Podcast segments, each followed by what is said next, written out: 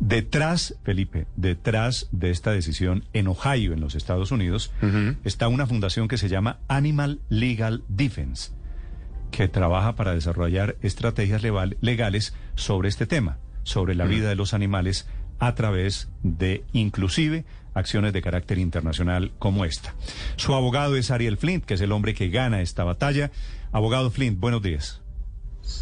Buenos días, gracias. ¿Usted es colombiano o es norteamericano, señor Flint? Nací en Colombia, pero me mudé a Estados Unidos a los siete años, entonces ahora más americano que nada. ¿Y es abogado graduado en Estados Unidos? Sí. Sí. Le hago la pregunta de Felipe, que es mi compañero aquí en Blue Radio. ¿Por qué un juez, un tribunal de Ohio en Estados Unidos, toma decisiones sobre hipopótamos colombianos, hipopótamos nacidos en Colombia, que viven en Colombia y que afectan a los colombianos? Abogado Flint.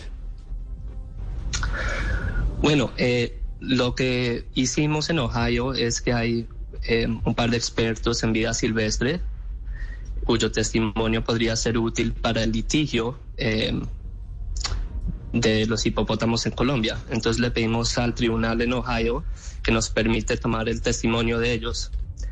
Y para que nos dé permiso de hacer eso, tuvo que decidir si son personas jurídicas o no, solamente bajo el estatuto, que se trata de, eh, de evidencia a favor de litigios extranjeros. Entonces es un tema muy mínimo personas jurídicas bajo ese estatuto nomás, pero al mismo tiempo puede tener consecuencias más grandes para los animales en general, porque es la primera vez que un tribunal reconoce que animales pueden ser personas jurídicas bajo cualquier estatuto. Sí, pero abogado Flint, no me queda claro con base en que un tribunal de Estados Unidos toma decisiones que afectan o que competen estrictamente a Colombia. Lo único que hizo el tribunal en Ohio es decir que, que nosotros, como los abogados de los hipopótamos, podemos eh, pedir el testimonio de expertos en Ohio. Ese es el único efecto que, que tomó. No, por eso. O que tuvo. Pero mire, si usted nació en Colombia, ¿qué tal que un juez en Chiquinquirá tome decisiones sobre unos pajaritos en Minnesota? Eso tampoco tendría sentido. ¿Por qué un juez en Ohio se mete en temas de Colombia? ¿Usted por qué va a la justicia de Ohio? Yo fui a la justicia de Ohio ah, porque ahí hay evidencia que es relevante al litigio de los hipopótamos en Colombia. Este estatuto que usamos eh, se diseñó para favorecer colaboración entre eh, cortes de todos los países del mundo. Entonces, por ejemplo, si yo tengo un litigio acá y hay evidencia relevante en Colombia, de pronto hacen lo mismo en Colombia para agarrar evidencia que nos beneficie acá.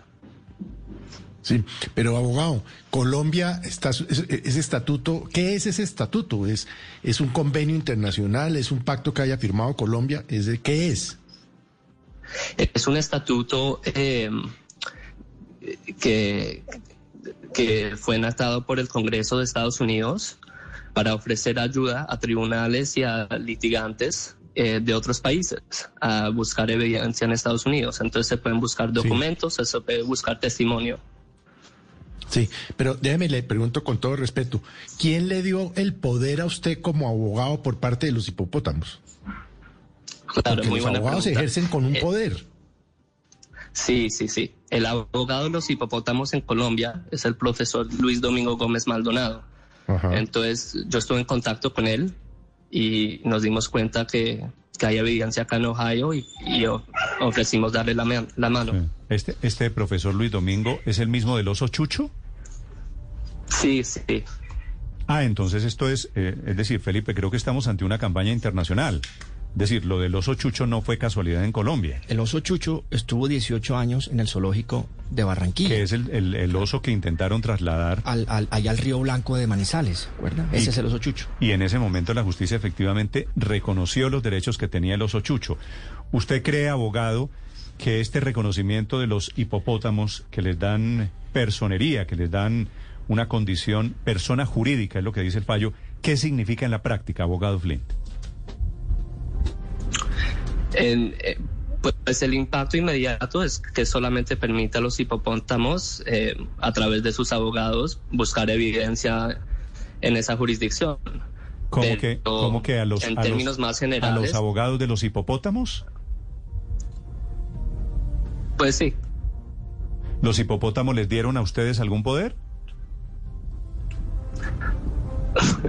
Eh, a través de Luis, Luis Domingo representa a los hipopótamos o a los intereses de los hipopótamos en Colombia y yo estoy ayudando a Luis Domingo y de esa manera a los hipopótamos. Sí.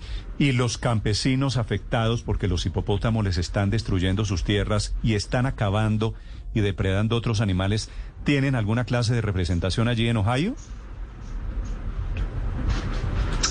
No sé, de que, de que yo sepa, no. Sí. Obviamente, obviamente no. Paola. Abogado Flynn, en el Amazonas colombiano, ¿no? La deforestación está creciendo a niveles impresionantes y eso está ocasionando un problema ecológico, está modificando el ecosistema y está desplazando la vida silvestre y, por supuesto, está desplazando a miles de animales. ¿Su ONG solamente vela por los hipopótamos de la cocaína o también por otro tipo de animales? Todos tipos de animales. ¿Qué quiere decir Paola los hipopótamos de la cocaína? Pues como eran de Pablo Escobar. Ah, no, no, No. pero eran de Pablo Escobar hace 30 años, él los trajo, pues estos animalitos sí no son no son el- no son hipopótamos que tengan que ver con el negocio de la droga, ¿no?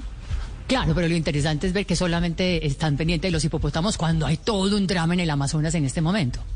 Sí, mejor dicho, la pregunta, abogado, es ¿qué hacen tan interesados en unos hipopótamos? ¿Ese es el tema medioambiental más importante para ustedes allí en Estados Unidos?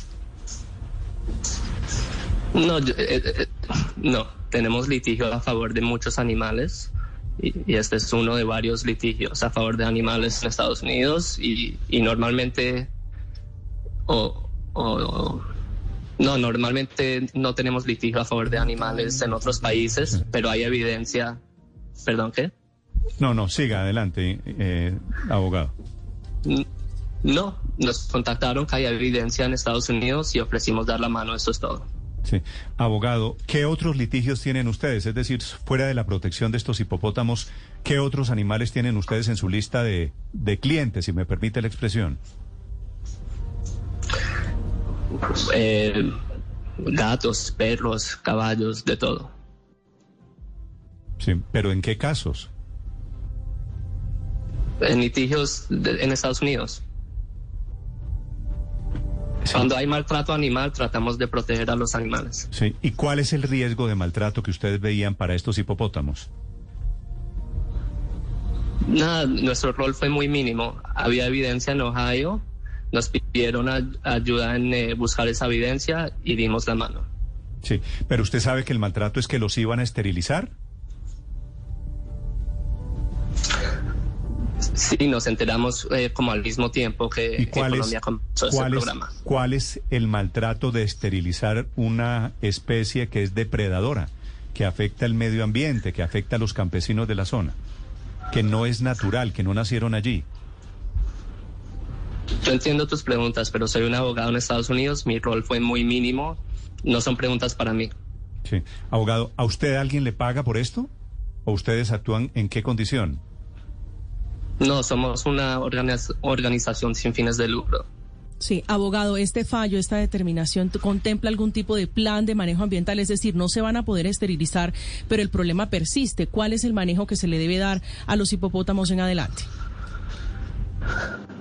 No sé, lo único que nos permite hacer esto es, es pedir el testimonio de expertos en sil- silvestre y de ahí vemos. O, o de ahí ve Luis Domingo. Mi rol es muy mínimo. Sí, me doy cuenta. Abogado, ¿y entonces cuál era el interés de ustedes de llevar a unos expertos ante el Tribunal de Ohio que iban a decir qué?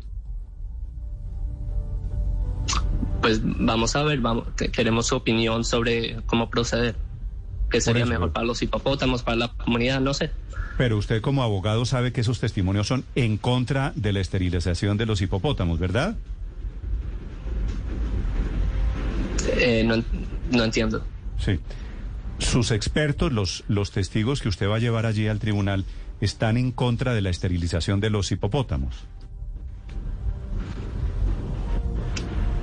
Eh, eh, no, creo que solo habían recomendado una hormona distinta al que ahorita está usando el gobierno colombiano y vamos a ver qué, qué dicen. Sí.